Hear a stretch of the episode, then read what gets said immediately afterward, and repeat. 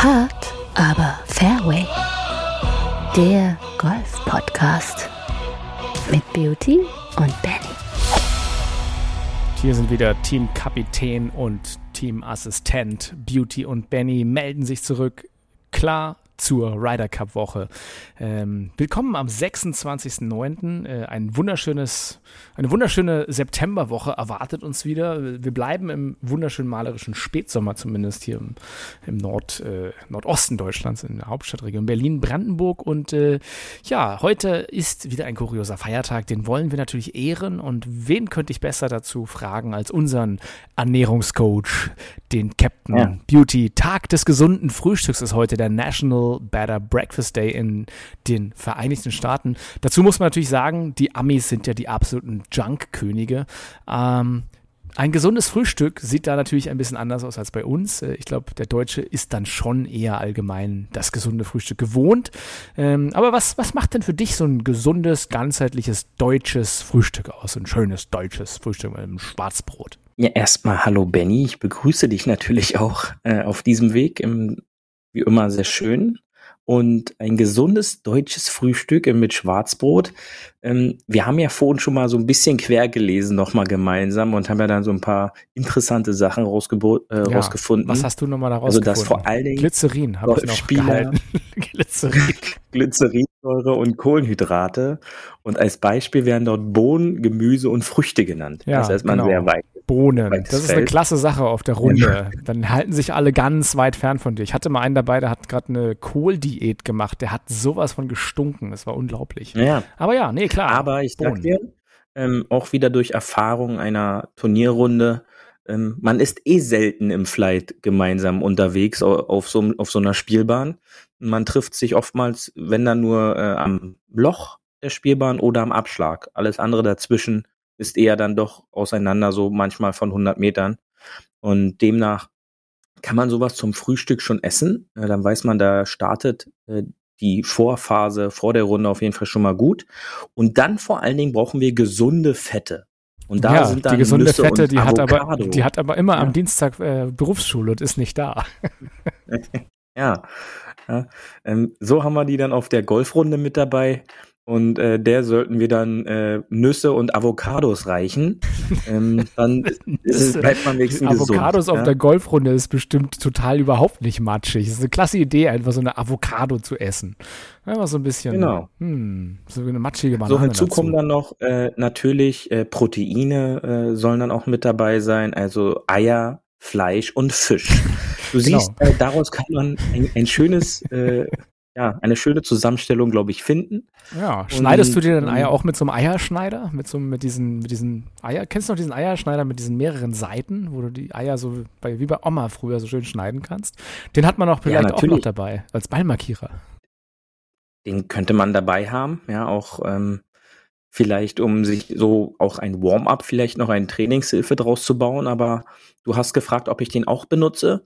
Zu Hause ab und an ich fahre aber dann auch manchmal trotzdem noch in einem Schnelllieferanten, in eine Schnelllieferanteneinfahrt und bekomme da ein gesundes Frühstück. Ja, ja das ist so schön genau. Bei der Aral-Tankstelle gibt es noch, ein schönes Eierbrötchen, was da schon seit sechs Stunden liegt. Nee, finde ich gut. Kann man genau. machen.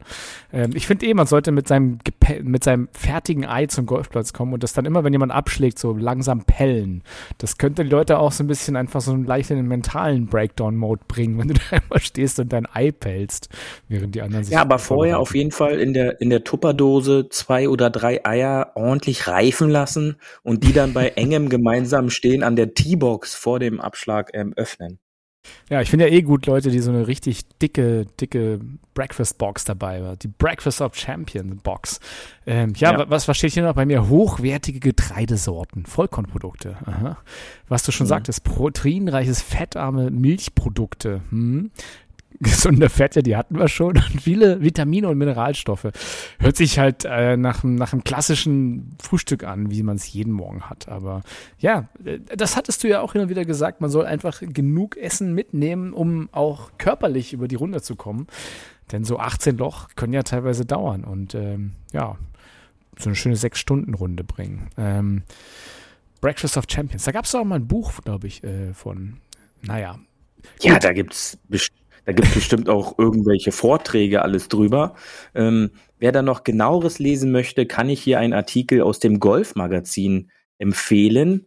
Da gibt es sogar eine Empfehlungsschreiben für die gesamte Golfrunde, wann ich am besten was esse. Ja, ihr hört ja bei uns immer äh, das Trinken nicht vergessen vor dem T-Shirt. Ähm, Im Golfmagazin findet ihr aber einen Artikel aus dem Jahr 2016, wo es von vor der Runde bis über die Spielbahn 7 bis 12 und Endspurt bis zur 18 alles genau getimt wird. Also lest doch da mal quer und vielleicht ist da der eine oder andere Tipp zur richtigen Ernährung für die Runde auch dabei. Genau, Kallis Tipps zum richtigen Golfen. Oh ja, erstmal einer drei, ein kleines Buffet. Ja, heute ist übrigens auch Pancake Day. Da kann man ja irgendwie noch so ein Pancake mit Ahornsirup. Also Schlemmen von Loch zu Loch. Das wäre doch mal so, so irgendwie so ein, so ein Gourmet-Dinner mit Food-Tasting und Kram. Also, naja, ja. anyhow. Ähm, du, lass uns doch mal ganz kurz reden. Äh, war ja ein bisschen was los in der Woche. Am Abschlag. Ja, was war los? Äh, natürlich, bevor dem Ryder Cup kommt ja immer noch der Solheim Cup. Und ähm, zum Solheim Cup kann man sagen, erstmal positiv aus europäischer Sicht. Es gab zwar keinen Gewinner, aber bei einem Unentschieden wird ja der amtierende Champion sozusagen weiterhin der Gewinner sein und es ist sehr knapp ausgegangen. Ähm, und tatsächlich Team Europe konnte ähm, den Solheim Cup da behalten, sozusagen in Europa. Das ist schon mal ein gutes Vorzeichen auch für den Ryder Cup. Ähm, gutes Vorzeichen für die Amerikaner. Ja, nein, Sie nein, tatsächlich. Ich würde sagen, es ist eher ein gutes Zeichen für die Europäer. Denn auch der zweite Cup wird dann sicherlich auf europäischem Boden bleiben. Ja, äh, Carlotta Giganda oder ähm, die Spanierin hat natürlich in Andalusien äh, im Auftragungsort dann zum, zum Birdie-Putt auf der 17 ähm, das 14 zu 14 gesichert. Also verrücktes Ergebnis, muss man so sagen. Ähm, gab auch gleich noch ein schönes Hole-in-One, das natürlich gefeiert wurde. Ähm, ja, Austragungsort, äh, ganz interessant, ein, ein, Ressort in Spanien, wo man bestimmt auch mal Urlaub machen kann. Hat auf jeden Fall sehr schön ausgesehen. Äh, Andalusien geht ja immer. Da, äh, schöne Kulisse mit Bergen und Meer, was man halt so kennt. Also wir sind ja auch immer ganz gerne in Andalusien, Beauty. Von daher, was, was sagst du zum Ryder Cup? Äh, Gab es für dich Gewinner, Verlierer? Gab es für dich irgendwie so Highlights, auf die du eingehen möchtest? Ja, also Ryder Cup ist ja jetzt erst noch die Woche. Du meinst ja, da sicherlich den ja, Solheim natürlich, Cup. Natürlich. Siehst du, ich bin schon, ich bin schon so ein bisschen. Du bist schon so aufgeregt, ja. Bin schon so ähm, aufgeregt. Natürlich so ein bisschen der, der Spielverlauf. Ähm, relativ früh ging ja die Amerikaner äh, am, in der ersten Einheit quasi 4 zu 0 in Führung. Und da dachte sicherlich vielleicht schon der ein oder andere, oh, das äh, könnte hier eine miese Packung geben.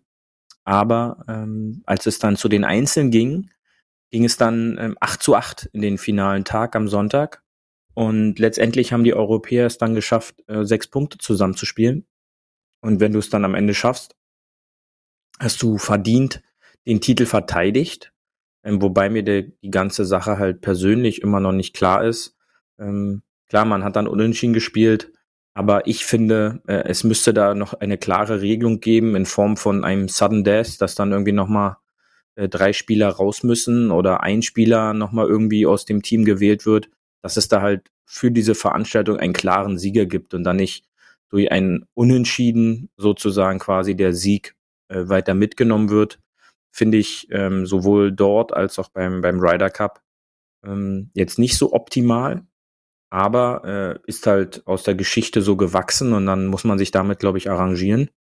Sonst waren teilweise spektakuläre Schläge zu sehen. Äh, es gab ein Hole in One. Es äh, wurde der ein oder andere Chip-In extrem gefeiert, ähm, was ja dann so ein ja, klassischer Chip-In ist. Und ähm, sonst war interessantes Golf auf einer Anlage zu sehen, die du schon gesagt hast, die man, glaube ich, auch als normaler Besucher spielen kann. Und das finde ich macht es ja eigentlich immer äh, besonders, dass wenn dann solche Plätze ausgesucht werden, wo man dann einfach auch, was ja Golf so besonders macht, dass man die Spielbahn auch so spielen kann, wie das die absoluten Superstars äh, ihres Sports dann spielen dürfen oder spiel gespielt haben. Und somit äh, ist mal interessant zu sehen, wie charakterisiert sich eigentlich dieser Platz, wenn man da mal selber stehen würde. Und äh, ich glaube, da hat der eine oder andere auch Spaß gehabt, bei zuzugucken. So als kleines Vorgeplänkel auch wenn es dem vielleicht so ein bisschen zu kurz kommt. Aber alles hypt natürlich darauf hin, dass jetzt die Woche die große Ryder Cup Woche ist. Und da habe ich einen interessanten Vorschlag äh, online aufgegriffen äh, von amerikanischen Kollegen, die meinten, man sollte doch eigentlich drüber nachdenken, beide gleichzeitig durchzuführen, an, am gleichen Ort, an gleicher Stelle. Ryder Cup ähm, und Solheim Cup oder was jetzt? Genau, ja. Und zwar, da hat man halt als Zuschauer deutlich mehr Golf gleichzeitig zu sehen. Ähm, der Solheim Cup würde die Bühne bekommen, die Frauengolf auch verdient hat. Und äh, sozusagen beide Cups an einer Ort und Stelle ausgespielt werden. Was die ganze Sache, glaube ich, schon ähm, aus Besuchersicht, ähm, ich kann dazu nicht allzu viel sagen, weil ich jetzt weder beim Soline Cup noch bei M Ryder Cup vor Ort war. Aber es würde sicherlich auch einiges an Wartezeit überbrücken und die Menschenmassen auch auf der Anlage noch mehr verteilen, dass wenn man dann halt nicht jetzt an vier Spielbahnen nur Golf sieht, sondern dann eben an acht Spielbahnen. Äh, und das würde es, glaube ich, nochmal aufwerten, sowohl das eine als auch das andere. Ja, und das äh, fände ich eine ganz schöne Sache. Ähm, allein, ja, was du sagst, die Zuschauer wären halt da und man hätte halt so ein bisschen die doppelte Präsenz. Aber natürlich ist, ist das eine ja klassisch ein Sponsoring-Event und das andere ist halt, ja, vielleicht macht das ja auch Sinn, nacheinander auszutragen, weil vielleicht wäre dann die Aufmerksamkeit wirklich komplett weg und so hat man halt irgendwie die Woche vorher dann doch noch Möglichkeit, in Ruhe alle, alle Spiele der Frauen zu sehen. Ja, und die Möglichkeit bestand ja äh, ohne Zweifel, das auch jetzt medial zu verfolgen. Ähm, sehr viele Posts online äh, konnte man finden, sehr viele Schläge und ähm, war, glaube ich, wieder eine gelungene Veranstaltung. Und ich glaube schon, dass es so die perfekte Einstimmung war, das Thema Teamgolf jetzt in zwei Wochen aufeinander gefolgt äh, mal begleiten darf. Ja, was, sag, was sagst du? Wir hatten ja äh, letzte Woche auch schon aus, ausführlich über das Line-Up des Ryder Cups äh, gesprochen. Wir können ja irgendwie eine, eine Sache nochmal, natürlich gab es auch viele enttäuschte Stimmen. Auf der einen Seite hatten wir schon darüber gesprochen, dass, dass in Amerika leider Adrian Meron irgendwie keine Chance bekommen hat.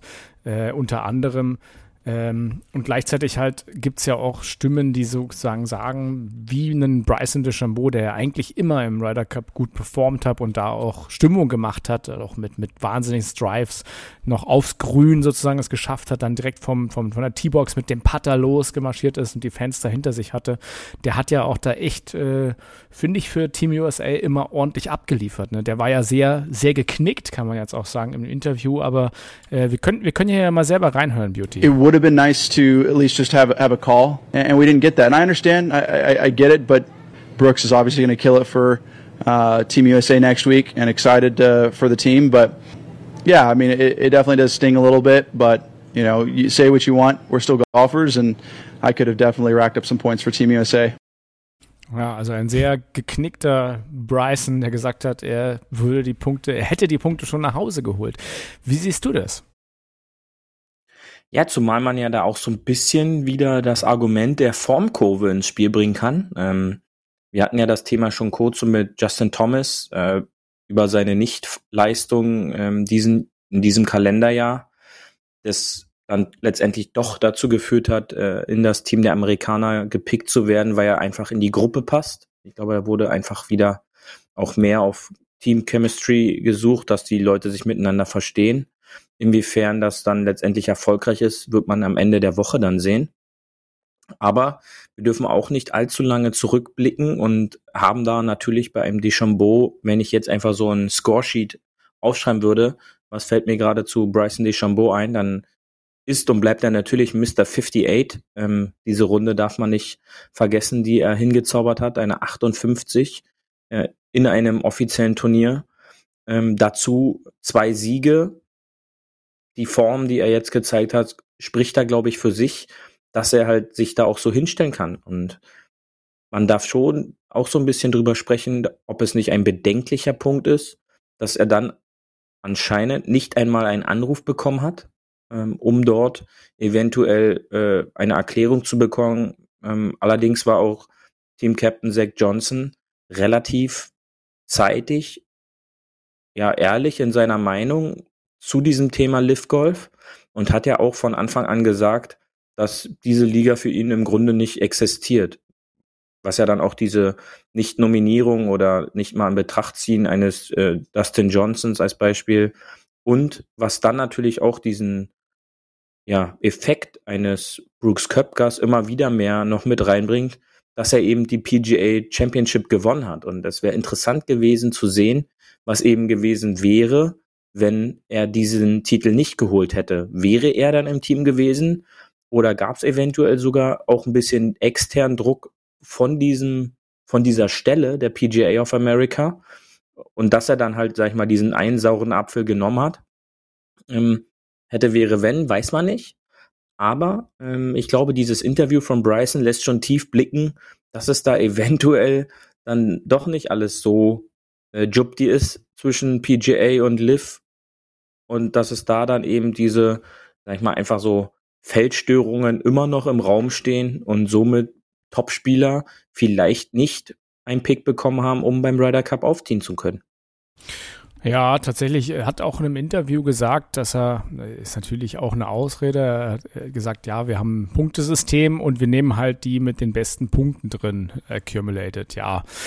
Ähm, klar, äh, kann, kannst du halt immer sagen, aber das, ja, am Ende des Tages ist es halt ein Captain's Pick und wer weiß, warum man da den Bryson nicht genommen hat.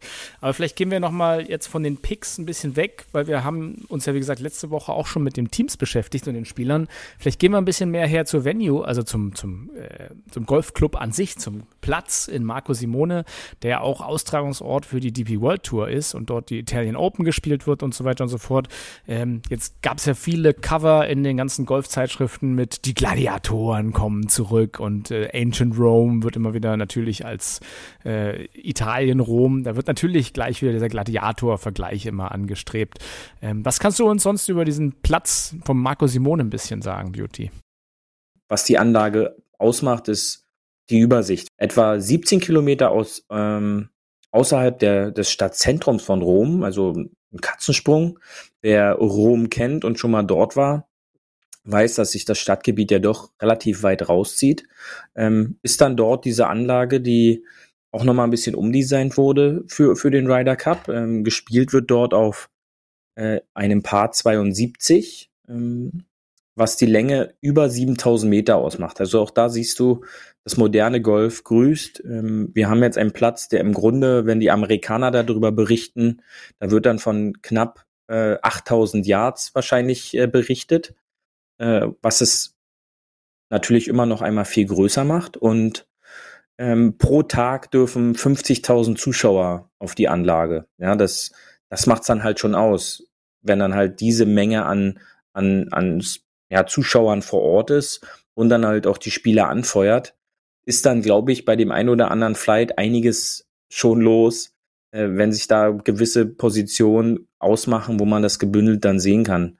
Und das ist dann halt schon für, für die Art und Weise des Matchplays besonders, denn ähm, was für Löcher finden wir vor? Und ich schaue mir das so auch für meine ähm, Matchplay Runden an, wenn irgendwie eine Matchplay, ein Matchplay-Turnier ansteht. Welche Löcher in einem Stretch hinten raus werden entscheidend, denn man darf nicht vergessen, Matchplay-Partien entscheiden sich ja oftmals erst auf den letzten Bahnen. Es sei denn, irgendeiner der Spieler kapituliert komplett oder hat da mal gar nichts an dem Tag, worauf er schießen kann. Demnach ist es dann schon so, dass es glaube, ähm, hinten raus sehr interessant werden könnte. Denn man darf nicht vergessen, 16, 17, 18 können sehr speziell dieses Jahr werden, denn die 16 dürfte ein drivable Par 4 sein äh, mit knapp über 300 Metern. Kommt natürlich auch immer darauf an, welche T-Box wird an dem Tag bespielt. Denn dieser Punkt ist ja auch, was wir schon öfter gesagt haben, einer, der meiner Meinung nach im TV auch zu selten besprochen wird. Wo wird an dem Tag abgeschlagen. Versucht man die Spieler zu locken? Sicher, dann sind die T-Boxen weiter vorne. Oder versucht man da irgendeinen anderen Punkt noch mit reinzubringen? Deswegen, hm. ich glaube, ein Blick auf die, auf die 16 dürfte dieses Jahr besonders werden.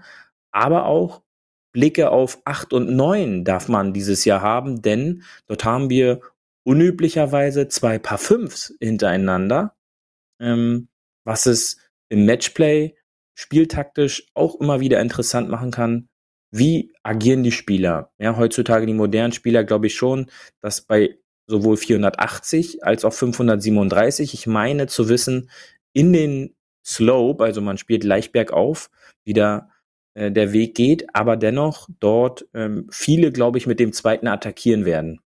Und das ist ganz das spannend. ist natürlich dann das ist ganz ja, spannend. Spektakuläre. Dazu, dazu, wollte ich nämlich was sagen, mhm. weil das ist äh, eine ganz schöne Sache, die ich da ein bisschen recherchiert habe, dass tatsächlich ja immer in den Heimatkursen des Ryder Cups und jetzt bei Europa die Team Captains natürlich eine gewisse einen gewissen Einfluss auch haben, wie der Kurs sozusagen gesteckt wird und wie der aufgebaut wird. Also ähm, wenn du 2018 zum Beispiel dir angeschaut hast, da wurden halt teilweise extra sozusagen für die etwas längeren Amerikaner die Fairways halt die Landezonen ein bisschen ja, schwieriger gemacht, indem man halt dort die T-Boxen, wie du sagst, halt so steckt, dass an den Tagen halt die Leute ja ein bisschen vorsichtiger oder konservativer spielen sollen.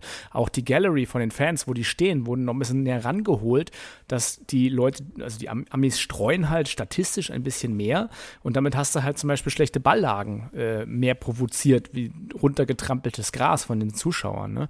Und das fand ich eigentlich ganz spannend, dass man sowas ja eigentlich gar nicht so mitkriegt, dass diese ganze Vorbereitung ja schon Jahre vorher anfängt, dass man sich da wirklich eine Kursstrategie äh, ausdenkt, um das, um mit den Schwächen des äh, gegnerischen Teams, sage ich mal, ein bisschen zu spielen und die eigenen Schwächen zu betonen. Auch, dass man dann von zum Beispiel bei den Paar Fünfs irgendwie guckt, dass da die in den Teamformaten ähm, bei den, bei den Even Holes zum Beispiel die, die Longhitter eher abschlagen und die Leute, die halt gut mit den Eisen sind, dann bei den Ortnummern. Äh, also, dass man dort halt auch, fand ich auch sehr spannend gesehen hat, dass die äh, amerikanischen Spieler eigentlich immer einen Vorteil so aus 125 Metern hatten mit ihrem Wedge-Game und dass man da auch probiert hat, den zweiten Schlag halt ein bisschen andere Yardages zu kriegen, die sie vielleicht nicht so gerne hatten. Und das hast du 2018 sehr gut gesehen, dass da viele Spieler ihre Lieblingslängen halt spielen konnten aus dem Team Amerika, was äh, aus dem Team Europe, was dann in mehr Punkten auch äh, sozusagen resultiert hat. Also allein der Punkt, dass man überhaupt diesen ganzen Gameplan schon äh, so weit im Vorfeld absteckt und auch die Pairings vielleicht dahingehend so ein bisschen macht,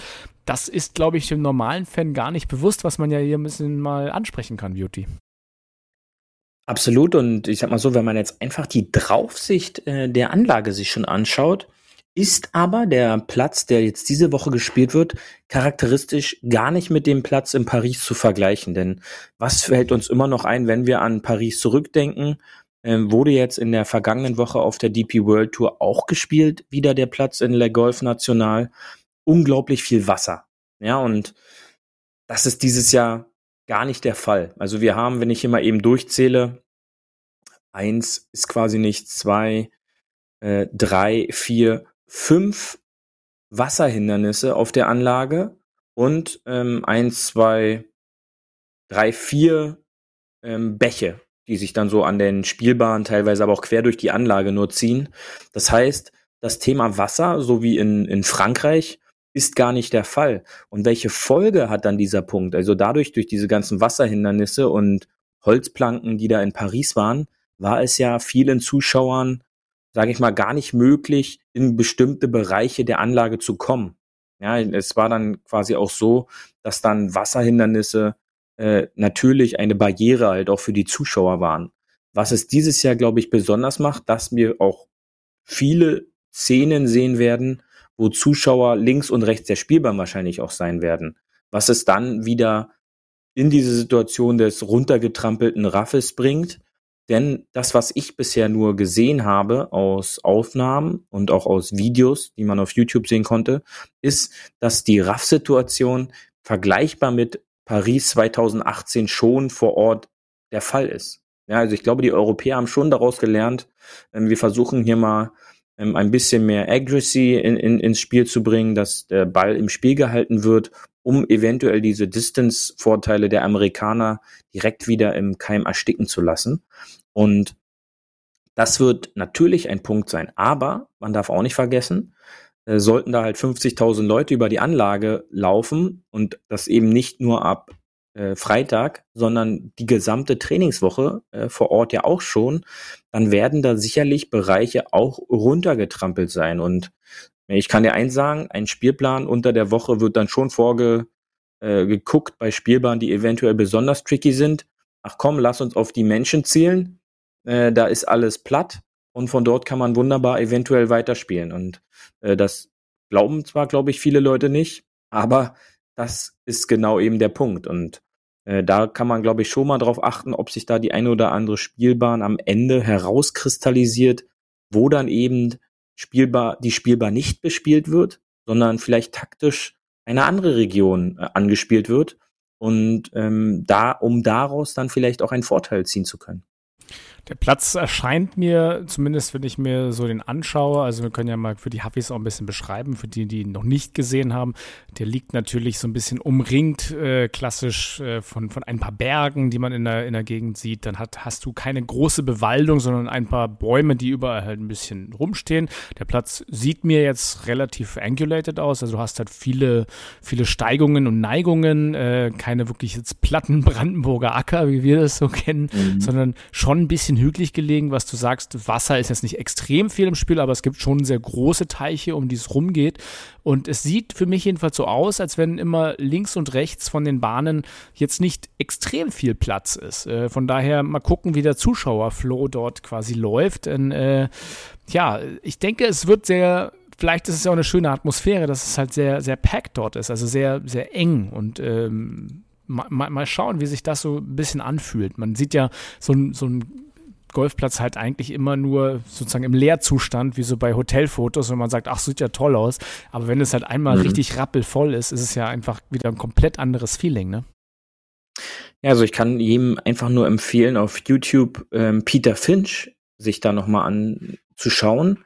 Der hat den, den Platz gespielt unter Bedingungen, wo ich sage, also mannshohes Rough und der Kerl, der ist jetzt, glaube ich, eins in die 80 ist da, wäre dann schon eine interessante Situation. Äh, aber da kann man sich ein Auge von machen, wie äh, der Platz tatsächlich vor Ort aussieht. Ja, mit den ganzen Umgebungen, wie du schon gesagt hast, links und rechts auch mal so leicht erhöhte kleine Hügel. Und da kann es äh, einfach mal interessant sein, sich in den Tagen darauf noch vorzubereiten. Was erwartet uns am Ryder Cup? Und äh, welche Spielbahnen sehen wir da eventuell? Und vielleicht findet man auch schon seine, seine Lieblingsspielbahn dabei rum wo man dann besonders ein Auge drauf wirft. Und dann wird's, glaube ich, interessant. Das, das Video, was du angesprochen hast von Peter Finch, der ist ja ein Scratch-Golfer und hat da eine plus 14 gespielt, äh, also eine 85. Äh, das heißt, das war schon ein schwieriger Platz und ich meine, ich habe das ja auch ein bisschen mir angeguckt. Ähm, du hast dann auch natürlich fieses Gras links und rechts, aus dem du schwer rauskommst, ähnlich ein bisschen wie bei der PGA Championship, du erinnerst dich. Ähm, aber ja, also ich denke, ist ein komplizierter Platz, wenn halt schon wirklich die guten Scratch-Golfer halt eine Plus 14 spielen. Ähm, und man erwartet ja von den Besten dann, dass er unter Paar spielen locker. Ne? Ja, er hat, äh, da gebe ich dir recht, er hat dann von den immer von den absolut hintersten Tees gespielt. Das darf man nicht vergessen. Also wir haben ja von gehört, sieben, über 7000 Meter ist dann schon eine lange Wiese und unter den Raffbedingungen, die dann dort waren, die waren dann teilweise 30 Zentimeter vom Semiraff oder vom Fairway entfernt und da war der Ball halt einfach weg. Ja, also er hat auf dem einen Loch, glaube ich, vier oder fünf Schläge gebraucht, um da rauszukommen. ja, so und ähm, dann ist es dann halt schon bitter. Ja, und diesen Punkt, glaube ich, darf man auch nicht vergessen. Die werden jetzt beim Matchplay nicht immer von den hintersten Tees spielen. Also die werden, wie gesagt, glaube ich, locken auf der einen oder anderen Spielbahn. Äh, die paar Dreis werden auch variieren äh, zu jeder Runde. Und dann kann man schon sehen, was kommt dabei rum. Denn, wie gesagt, ich glaube, dass was ein Zuschauer sehen will, ist jetzt nicht, dass da um Pars oder Bogies gespielt werden, sondern letztendlich Entertainment, dass möglichst viele Eagle-Putts äh, oder Birdie-Putts zustande kommen. Sonst sind wir wieder bei was ist es dann wert, so ein Ryder Cup? Wie kann ich sowas dann verkaufen, wenn da nicht wirklich qualitativ hochwertig gespielt wird? Und da brauchen wir uns keine Sorge machen, dass am Ende des Tages wir, glaube ich, nicht wieder teilweise ein Birdie-Festival sehen. Aber wir wissen ja auch immer, es gibt Phasen, auch beim Ryder Cup, die eben nicht so schön anzusehen sind und wo man dann so denkt, so, hei, hei, hei was, was haben wir jetzt hier angeschaltet gerade? Ähm, viel mit Ryder Cup oder mit Top Golf hat das ja gerade gar nichts zu tun. Aber auch Ja. diese Phasen werden kommen. Ja, aber ich, ich habe nochmal mir die Szene angeguckt, wie gesagt, an der 15, was du auch vorhin erwähnt hattest, die 15. Ähm, da, da ist das Gras wirklich so hoch, dass er da auch wirklich nicht rauskommt, was am Ende, glaube ich, zu 12, äh, ja, zur 12 führt. So ist das halt im Golf. Also ich bin gespannt, ähm, was der Ryder Cup bietet. Ich, wie gesagt, äh, freue mich natürlich, wenn, wenn, wenn Team Europe das da behält. Ähm, ich finde halt, wie gesagt, super, könnt ihr auch nochmal angucken, den, den Platz und einfach das, dass dort im Hintergrund eigentlich von den Teams immer auf, auf dem Home-Turf, also in Europa, gearbeitet wird, dass man da schaut, dass man das andere Team so ein bisschen taktisch wenigstens irgendwie schikaniert. Aber ich glaube, das sind alles so die Top-Golfer heutzutage, da kannst du nicht wirklich von Schikane reden, weil wenn du eine Schikane für die anderen einbaust, ist es auch gleichzeitig irgendwie eine Schikane für dein Team, ne? Sicher, ja, aber man, ich glaube schon, dass vorher darüber äh, auch das dokumentiert wird und halt auch drüber gesprochen wird. Und dann versucht man abzuwägen, bringt uns dieser Vorteil einen deutlichen Vorteil oder bringt es uns keinen deutlichen Vorteil? Denn ich glaube schon, dass Punkte, die jetzt nicht einen großen Vorteil mit einbringen, dass die dann auch außen vor gelassen werden. Also man guckt schon, was sind halt Stärken von uns und Paris war nun das beste Beispiel für die Stärke des europäischen Spiels, wie man über die Amerikaner dann doch dominieren kann. Denn was folgte, war ja eine Demontage in den, in den Ja. Staaten gegenüber den Europäern, wo man quasi gespielt hat ohne Rough oder sowas, sondern wo, ich denke immer nur an diesen einen Bryson Drive oder zwei Bryson Drives. Einmal, wo er gegen Garcia im Match das Grün gedrived hat auf der Eins und dann dieses eine Loch, stark. dieses Paar fünf, weiß ich nicht, 400 noch was Yards, einmal komplette andere Linie. Aber das war halt auch diesem Setup vor Ort geschuldet. Und jetzt sind die Europäer wieder dran. Und am Ende der Woche wird man sehen, um Team-Captain ähm, Luke Donald, was war es wert? Und sag ich mal, wie groß ist der Wert, dass gewisse Spieler auch außen vor gelassen wurden, die auch nicht mehr auf der PGA oder DP World Tour unterwegs sind? Kann man da vielleicht im Nachhinein noch eine Story draus machen? Und da weißt du ja, da haben wir fest im Blick, um immer wieder aus irgendwas noch eine Story machen zu können. Ja, absolut. Wie viele Punkte braucht das Ryder Cup Team denn, um dieses Mal zu gewinnen? Was denkst du? Was ist deine Prediction? Also äh, ist ja mal gucken. Was was was denkst du? Also mein Tipp ist ähm, 16,5. Jetzt überlegen gleich alle, kann er Mathe? Zu 11,5 für die USA. Wie viele Punkte braucht man beim Ryder Cup? Du weißt es doch immer, um zu gewinnen. Du kannst es ja nochmal hier für alle Ach so, sagen. 14. Ach so, du, ich dachte, wie es jetzt ausgeht. Nein, äh, um zu gewinnen, wenn du der Vorjahressieger warst, brauchst du 14 Punkte. Dann sind wir wieder beim Teilen und dann behältst du den Ryder Cup. Äh, wenn du der Verlierer in der letzten Veranstaltung warst, brauchst du 14,5 Punkte, um zu gewinnen. Aber Ja. meine Prediction, die wollten wir ganz nach hinten stellen. Du siehst, ich bin schon wieder sehr erfolgsorientiert und äh, siegesorientiert. Ähm, mag ja nicht der ein oder andere. Äh, aber äh, ich glaube, dass es 16,5 zu 11,5 für die USA ausgeht. Gut, wir können es ja auch nochmal hier zusammenfassen für alle, die sich schon auf den Ryder Cup freuen und es angucken. Es wird natürlich bestimmt wieder von den netten Kommentatoren bei Sky tausendfach gesagt, aber wir können es ja auch nochmal sagen. Es gibt insgesamt 28 Partien, die über 18 Loch ausgetragen werden an allen drei Turniertagen. Und es gibt insgesamt drei unterschiedliche Spielformen. Ne? Also einmal ähm, am Freitag und Samstag gibt es jeweils vier Foursome-Matches und das ist ja immer, was man das, das bringt mich auch immer total durcheinander. Foursome, Fourball, Bestball, was ist es denn jetzt denn genau? Aber da gibt es halt Foursome-Matches. Ne?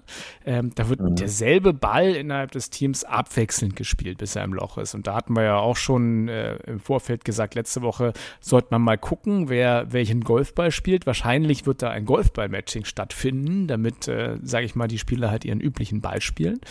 Ähm, und ja, zwei aus Amerika, zwei aus Europa äh, in einem Viererflight. Ähm, und dann wird es klassisch um Matchplay-mäßig um Team gespielt. Ne? Also wer gewinnt, geht A1 ab und so weiter und so fort. Ähm, dann gibt es sozusagen das Four Balls. Ne? Ähm, gibt es zudem, also immer ein Foursome und ein Four-Ball-Match an einem Tag. Äh, das ist Freitag und Samstag auch wieder. Und ähm, da wieder zwei gegen zwei wieder im Viererflight, aber diesmal ähm, gibt es sozusagen, jeder spielt seinen eigenen Ball und sozusagen der beste Score zählt hier. Also das eine ist sozusagen abwechselnd, das andere ist Best Score, doof gesagt. Und wenn das durch ist, das ist eigentlich schon ganz spannend, dann guckt man mal und denkt sich, ach, das sieht ja alles ganz gut aus, aber dann vergisst man, dass es noch insgesamt zwölf andere Events gibt, nämlich die Singles, also Einzelmatches, klassisch Matchplay, ein Ami gegen einen Europäer. Und ähm, mhm. ja, das sind halt insgesamt erstmal acht Matches und dann denkt man nach zwei Tagen, okay, es sieht ja ganz gut aus, äh, aber dann kommen noch mal zwölf Matches. Deswegen ist eigentlich ähm, ja der Sonntag schon eigentlich entscheidend, kann man sagen, oder Beauty? Ja, natürlich äh, sorgt die potenziellen zwölf Punkte am, am Sonntag für die Würze, denn da kommt es dann halt noch mal auf jede Partie einzeln an. Äh, auch wenn man dann vielleicht am Beispiel des Solheim Cups das jetzt nochmal nehmen kann. Äh, da war eine frü frühe 4 zu 0 Führung und äh, letztendlich war, war es dann halt nichts wert und demnach darf man natürlich nicht den Freitag und den Samstag äh, vernachlässigen, diese vier ähm, Spielsitzungen.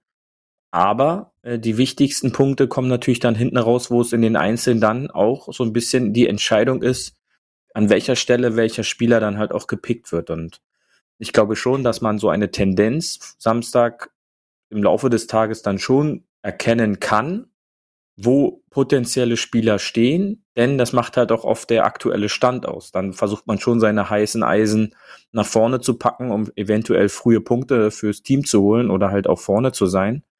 Aber das ist immer wieder jetzt schwer zu, äh, glaube ich, zu tippen.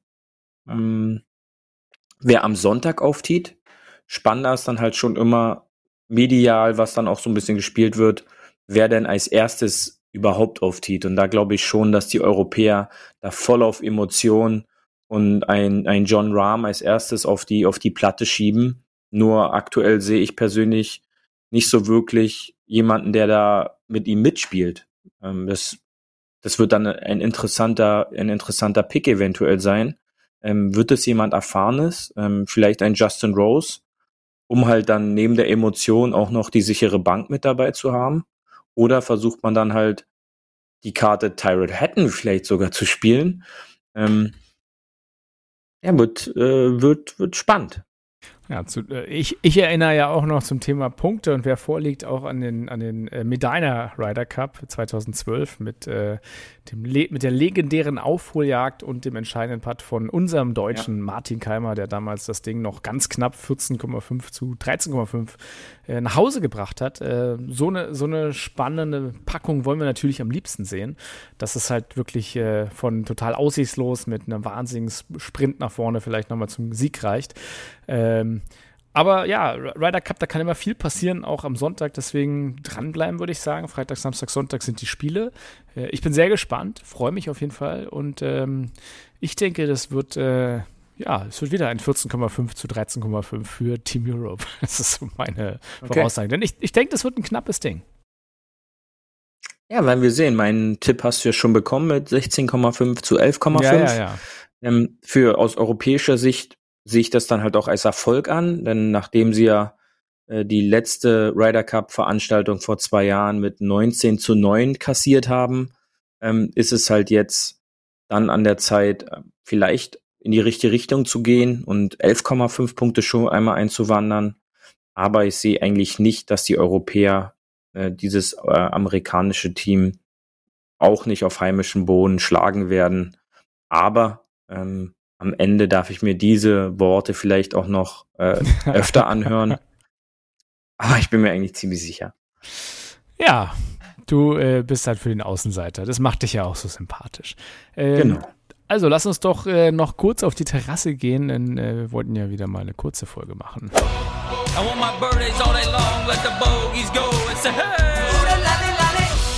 Hole 19 auf der Terrasse.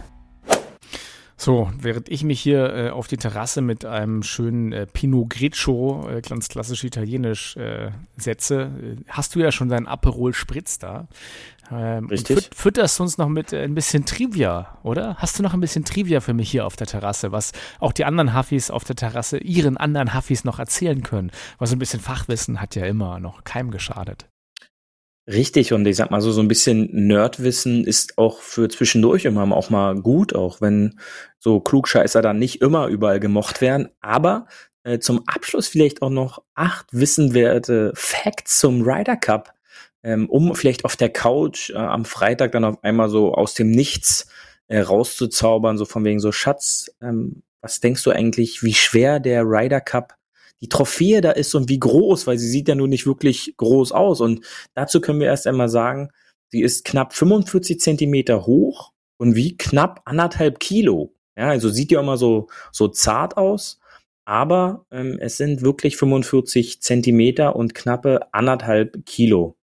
Und wenn, um das Ganze zu vergleichen, für die Huffis, die uns gerade beim Frühstück eventuell noch zuhören, geht doch mal an den Kühlschrank greift euch eure volle Ketchup-Flasche und äh, ungefähr so schwer und so hoch ähm, ist der ist die Ryder Cup Trophäe. Ja, ich kann auch noch was dazu sagen, das weiß ich nämlich. Ja. Es gibt ja eine Figur auf dem Ryder Cup oben und das ist natürlich kein anderer als Samuel A. Ryder. Und alle, wir ja. kennen ja alle Ryder, das ist quasi der Chef der Paw Patrol.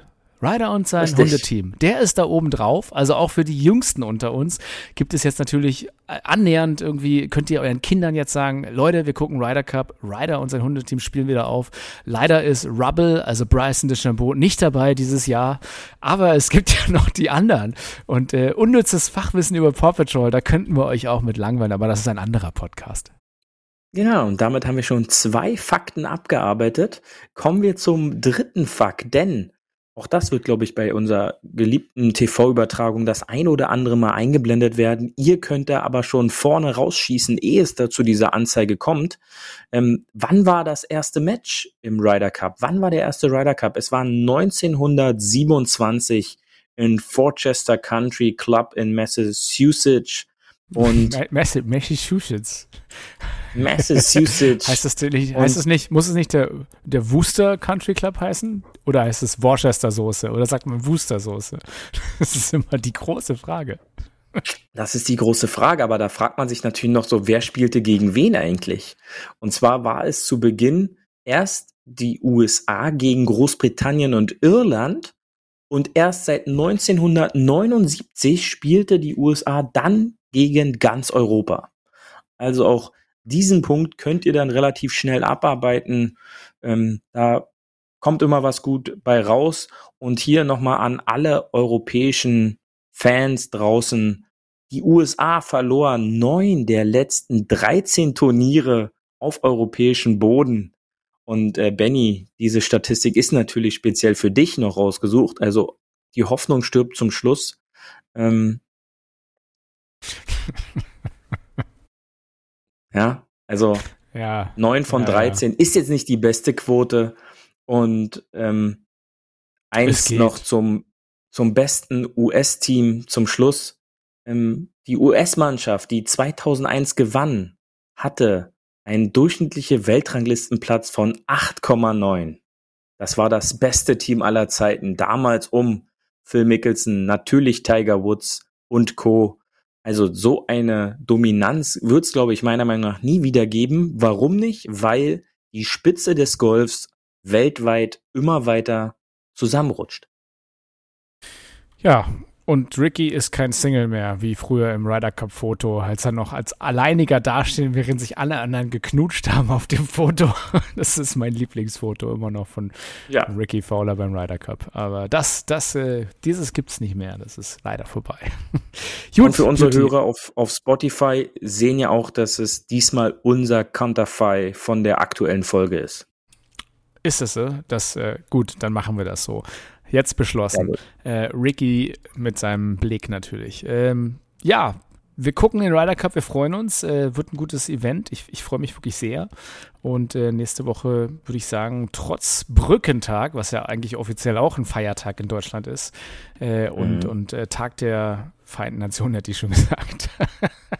Tag der deutschen Einheit natürlich am 3. werden wir für euch da sein und euch mit den Ergebnissen und der Analyse von Ryder Cup supporten. Äh, wir freuen uns auf nächste Woche Beauty, würde ich sagen. Und äh, bis dahin träumt süß äh, vom europäischen Sieg. Genau, träumt süß von sauren Gurken und vielleicht fällt ja da ein Sieg für die Europäer bei ab. Ähm, ich hoffe natürlich, ihr hattet wieder euren Spaß ähm, und wir hören uns dann in der kommenden Woche wieder. Mal sehen, mit welcher Begrüßungsmusik. Ähm, und bis dahin hoffe ich natürlich, dass ihr auch viel Spaß auf der Runde habt. Und denkt immer dran, schön auf dem Fairway bleiben. Wir hören uns nächste Woche wieder. Tschüssi. Das war hart, aber Fairway. Wir hören uns nächste Woche. Bis dahin, ein gutes Spiel und immer schön auf dem Fairway bleiben.